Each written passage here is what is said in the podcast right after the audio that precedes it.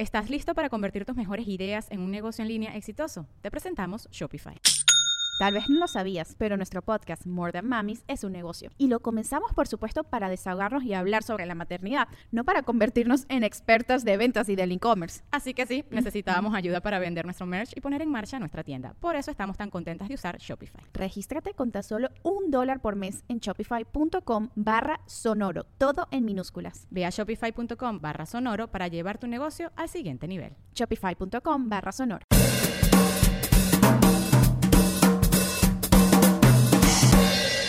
Estás escuchando o viendo este clip es porque no estás suscrito a mi Patreon. Si quieres disfrutar de este episodio completo, suscríbete en patreon.com slash bla bla bla podcast. Pero mientras tanto, disfruta de este fragmento. Ángelo y yo estábamos hablando hace días que... mm, Fuck, se me fue la idea totalmente. No, una de las cosas que estamos hablando, que siempre le digo yo, es que su show envejeció muy bien. Tú lo ves ahorita y no hay un chiste que así que alguien pueda sacar de contexto como hacen con la gente normalmente. Como que qué bolas que hicieron esto. Porque como él no iba tan pendiente de esas vainas, era medio, Claro. medio wholesome, medio tranquilo, no era tan. Sí, era más de... de- joder una vieja, era más de... Ay, me pasa. Cosas así.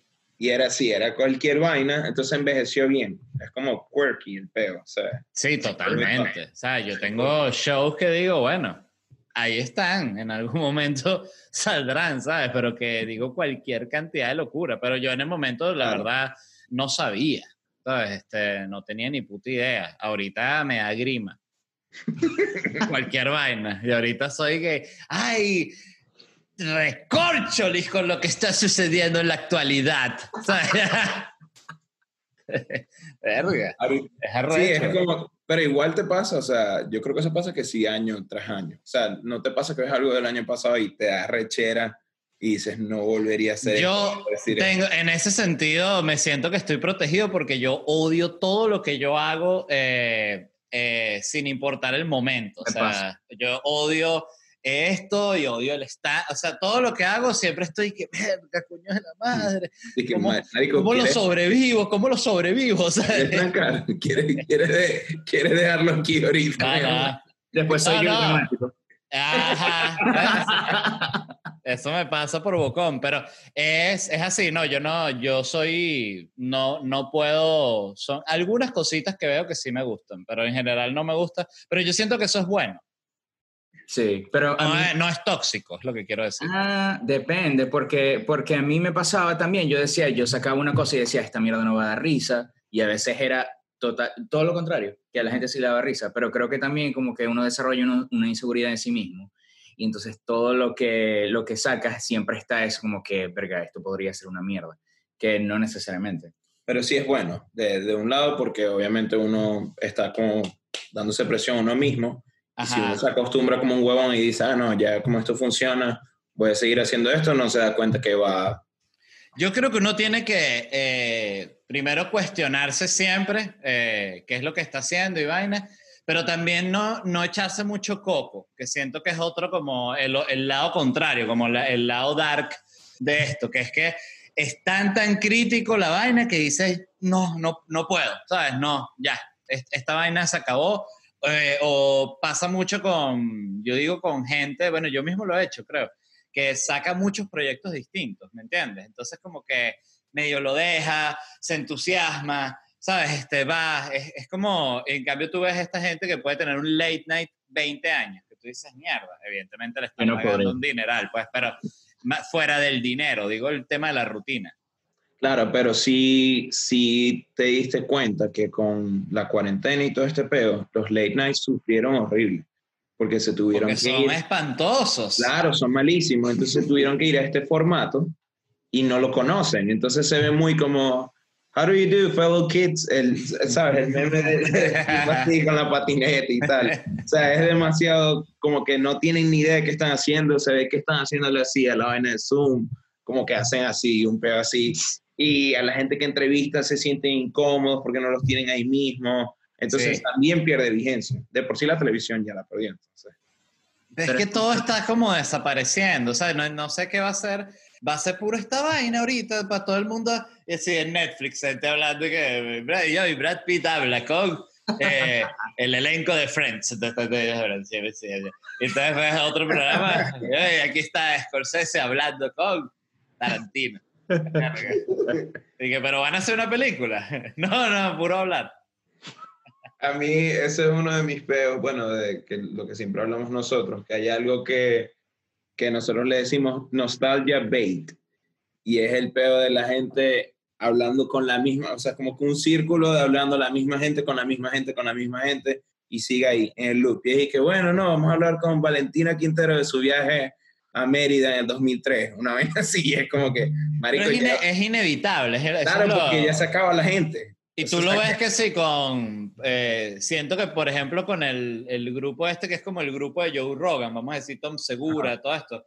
Estaba viendo un Todo programa que, por cierto, que me gustó bastante, que está en Netflix, que es con este Brett, eh, nunca puedo decir su apellido, Sch- Schreiser, una- un pedo así. El, el- uno con barba, que es como, como medio, medio gordo, que también es del grupo de. que hace stand-up sin camisa.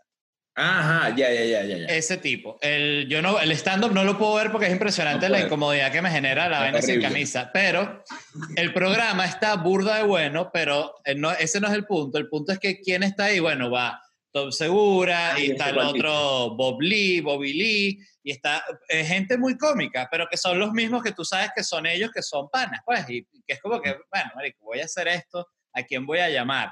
a este, esta gente que, que no conozco o esta gente con la que ya tengo química y sé que va a poder rebotar súper bien. O sea, ahí, ahí hay un balance ahí que es como... Es, es, es una... Es ladilla, no sé.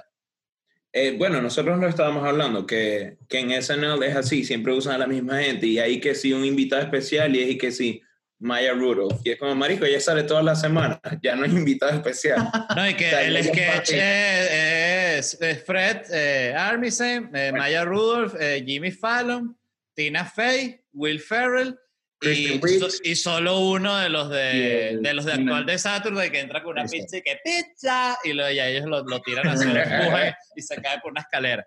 O sea, es una vaina que es una falta de respeto que es demasiado grande. Sí, sí, no hay... grande. Yo creo que no le da, pero no le dan No paso lo- como a gente nueva y ya. No los dejan volar. Exacto, para ponerlo más dramático. Por eso le nos entrevistó, porque le dio paso a gente nueva. Coño, Estoy refrescando las caras de, de- Bueno, hay gente en este momento de mi propio podcast que están diciendo gracias a Dios. gente nueva. Miren, ustedes viven en Nueva York los dos, eh, se nota por la pared de ladrillos. Este, es, que ¿Son felices? ¿Les gusta? No. Alejandro no. Yo No, voy porque es llegando. es muy, eh, el, el vivir en Nueva York para muchísima gente es muy aspiracional. Dicen, coño, sueñan con vivir en Nueva York, y, pero la mayoría no lo logra nunca. Pero en general, en cualquier lugar, la mayoría no lo logra nunca. Entonces, Eso es impresionante. Yo siempre pienso en el fracaso, que, pero ¿cuánta gente lo logra realmente? Es muy poquito. Pero depende de tu definición de lograr. O sea, si para alguien lograr es, no sé, trabajar. Eh, vivir, eh, yo diría, vivir decentemente de tu oficio, Independiente. Ah, ya. O sea, de tu carrera. de tu de, carrera. tu- sí. de un oficio que disfrutes. Sí, si tú eres eh, dentista, vivir dignamente de ser dentista. Si tú eres Ujú. comediante, vivir dignamente de ser comediante. Eso para mí es, es lograrlo. O sea, ser un profesional Ok. de, de tu oficio. O sea, entonces lo que no estamos haciendo vendría siendo eso ahorita. Ah, yo los veo a ustedes como unos profesionales de su oficio. No Dígame que- si no, porque Ya, apago esta que- vaina. Y yo que no, ya, no hay que ganar plata para ser profesional. no, sí, yo voy llegando apenas. Tengo Sí. tres meses aquí. Pero creo que a ti te ha gustado la ciudad hasta ahora, ¿no? sí, claro. Sí, sí me Pero gustó a mucho. mí, a mí al principio no me gustó y fue con el tiempo que le fui agarrando cariño y ahora es como una relación amor-odio que tengo. Porque ¿Cómo fue esa primera etapa ya? Bueno, yo lloraba. ¿Llorabas? Sí, yo lloraba, yo estaba en el baño y se caía el agua y mis lágrimas al mismo tiempo. Tú preguntaste, ¿viste? Tú te metiste en ese pedo solo. Yo, bueno, yo, yo quería que hablara de cómo lloró y cómo lloraste, cuéntame. Fue todo en cámara lenta, lo recuerdo. Ese- Slow-mo, porque Oye. graban en slow-mo. Estaría como para buena idea para un podcast que sea un podcast que sea temático de llorar y es solo los invitados solo cuentan de cuando lloraron y bueno recuerdo la primera vez así que lloré profesional eh, estaba en el camerino de ese, este, y se duro de llorar. Me gustaría ser invitado ahí. ¿Recuerdas tu primera recuerdas tu primera llorada en Nueva York? Sí, sí. Bueno, eso fue eh, principalmente porque yo nunca había vivido que sí fuera de mi casa. O sea, yo era un chamo que tenía, no sé, 23 años en la época y yo no sabía ni siquiera cómo doblar una franela. Entonces, también era porque... Es irónico, ¿no? Que viviendo en el closet no supiera. Está bueno, está bueno. Está, Está bueno, bueno. Está bueno, lo, lo admito. es un buen Eh, chiste, es redondo. Pero mi, mi, o sea, estaba muy apegado también, que sí, a mi familia y tal, en la casa. Y obviamente me pegó. Pero después mis otras lloraderas eran porque no tenía plata o cuando me comí el Starbucks de alguien que se había ido y yo me lo agarré, cosas así. O sea, fue más como una, una etapa donde había muchas cosas de la ciudad que a mí me gustaban, que yo decía, esto no puede pasar en otro lugar, y cosas que es como que mierda, odio esta ciudad porque me maltrata, ¿entendéis? Pero, pero de resto ya estoy como que me gusta, pero a veces igual pasan cosas que me la digan. ¿Y qué disfrutabas en esa época o qué disfrutaste siempre independiente, independientemente de, de la depresión? Era más la, cuando empecé a conocer gente, porque yo digo que la ciudad se disfruta mucho más, obviamente cuando empiezas a ganar más plata y cuando conoces a la gente con la que sale. Vas a janguear y Sí, exacto. Entonces, para mí la experiencia de la ciudad cambió muchísimo cuando conocí gente, empecé a salir y me gustaba mucho, este, yo hago aquí como que me voy a un vecindario que nunca, porque Nueva York es, o sea, no es tan grande, pero hay muchas cosas diferentes. Entonces, tú puedes ir a un vecindario que es totalmente diferente de, de donde tú estás. O sea, siempre descubres cosas nuevas. Y me gustaba como que todos los fines de semana ir a un vecindario nuevo y descubrir que sí, los restaurantes, eh, cuando se podía o no sé, cosas así, de actividades que yo podía hacer en solitario, porque Ya. cuando no estoy con mis amigos, que ahora sí tengo, I guess. Sí. Sí, ahora tengo. Que yo le he presentado- muchas. yo, le pre- yo le he presentado a gente desde que... No, No. sí tiene. Yo estaba como que de grupo en grupo, pero ahora Angelo odió a todos mis amigos de aquí y ahora él es tóxico. Tú eres, eres amiguero, Ángelo. Sí, marico, horrible, horrible, horrible. Yo creo que ya como estoy envejeciendo, sí me estoy poniendo un poquito más eh, mamagüevo con la gente, pero, pero yo no era así. O sea, yo tengo muchos grupos de amigos distintos, pero ya es como que sí se están... Sí, me, Para- me está dando más igual, me está dando más igual. Para mí socializar es indispensable. Antes era ya casi enfermo, o sea, yo era durante años de mi vida fui el tipo de persona que podía tener gente en la casa todos los días de la semana eh, ahí jodiendo y vaina. Este, pero- ahor- ahorita yo no tolero a alguien ni una hora en mi casa. o sea, no, no, no. Qué O sea, es una vaina de... Ahora hay nosotros que estuvimos cinco horas. No, no, no, con ustedes fue distinto porque más bien estaba como que, ay, y, y- y vas, a, y vas a grabar con la cámara. Pero me veo, le pones Photoshop para que no me vean. ¿Cómo me veo? Ey, no, No, pero no, estuvo muy chévere, por cierto. a mí me pasa que yo, no sé, estoy mucho tiempo con alguien y ya llega un momento en el que, mira, tengo que recargar la batería. O sea, ya no puedo estar más y necesito tiempo para mí solo. Sí, yo he estado, marico, fuera de joda, he estado con Alejandro y le digo, tipo, mira, vamos a ver a tal persona, y hace como que... Pero es alguien que le cae bien, es solo Sí, como sí. que no tiene paciencia para eso, me dice como que, pero es que voy a tener que hablar, me dice como que... Para mí es indispensable, si voy a un lugar, saber quién va a estar ahí. Eso, eso no, no puedo, ano- bueno, obvio sí, es una vaina que no controlas, un cumpleaños de alguien, qué coño, pero si es algo que está así, que es una reunión pequeña y puedo preguntar, este, e incluso yo no tengo ningún tipo de problema en ser una, una víbora y decir que no voy si va tal o no, que no quiero ir, que voy otra vez que no esté esa persona, para que no- le digan que, que no vaya. Ah, no, pero eso es muy, muy carajito también, en realidad. Sí, pero tiene que ser realmente una persona que me cae ya, no este tipo de... Hay gente que tiene coño, mucha energía, ¿me entiendes? Que está, ¡Epa! ¿Qué pasó? Alejandro, Ángelo, coño, el otro día, ¿sabes qué? Entonces que te, te- tú, tú quedas como mamado de la buena vibra. Sobre todo cuando es alguien nuevo que no conoce. O sea, para mí conocer a alguien Sí. nuevo gasta energía, porque tengo que hablar y hacer preguntas. Claro. O sea, vivir Exacto. como una persona normal. Pero gasta sí. energía y es como que, ah, si conociera a alguien no tendría que pasar por eso. Hay una vaina súper loca, pero eh, hay como una especie de admiración, bueno, no voy a decir ni siquiera enclosetada, es bastante obvia, al asesino en serie. O sea, es arrecho. O sea, todos, ha- hay, hay algo de ellos que nos encanta. O sea, de que siento que es quizás lo, lo clásico que dicen de las jevas que les gustan los chicos malos y, y que es verdad. O sea, es impresionante el queso que puede generar un malandro o, o de repente, no sé, a mí me gusta la mala Rodríguez, que es una rapera española y es también como, como, como una, como una malandra y a mí me encanta, ¿sabes? Que es como una malandra.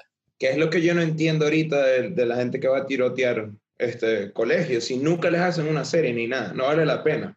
es, pre- es preferible matar a uno por... Cancelado.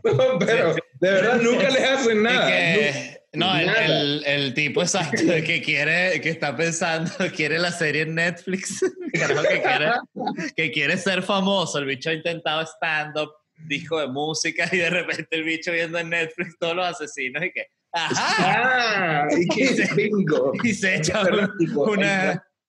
El que fue al, ¿te acuerdas del, del estreno de Batman? De una de las películas que entró el tipo como el Joker y mató a 50 personas.